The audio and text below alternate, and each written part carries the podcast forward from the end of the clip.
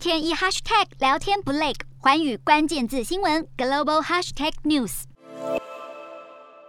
市区内各地超市大排长龙。乌克兰首都基辅二月二十八号解除三十六小时宵禁，民众赶紧上街采买物资。但就在俄罗斯与乌克兰谈判刚结束，基辅在台湾时间三月一号凌晨零时四十多分传出巨大的爆炸声，城市的警笛声也疯狂响起。位于基辅的外媒记者表示，爆炸当时他在当地感受到剧烈震动，且屋内的窗户都在摇晃。战事进入第六天，乌俄双方仍日以继夜交火。乌克兰第二大城哈尔科夫二月二十八号再遭俄军炮击，造成一名女性平民死亡，另外有三十一人受伤。乌克兰总统泽伦斯基指出，开战五天以来，俄罗斯已经向乌克兰领土发射五十六枚火箭炮和一百一十三枚巡弋飞弹。他也痛批俄军向没有任何抵抗力的住宅区开火。此外，泽伦斯基也宣布，从三月一号开始，任何希望进入乌克兰与俄罗斯作战的外国人都将获准免签入境。而有西方官员坦言，如果俄罗斯无法取得进展，恐怕会增加风险，尤其是在基辅和哈尔科夫使用火箭和管状火炮随意攻击的风险。但也有官员表示，俄军遇到严重的后勤补给问题，使他们迟迟无法实现入侵目标。这也证明乌克兰人的抵抗非常有效。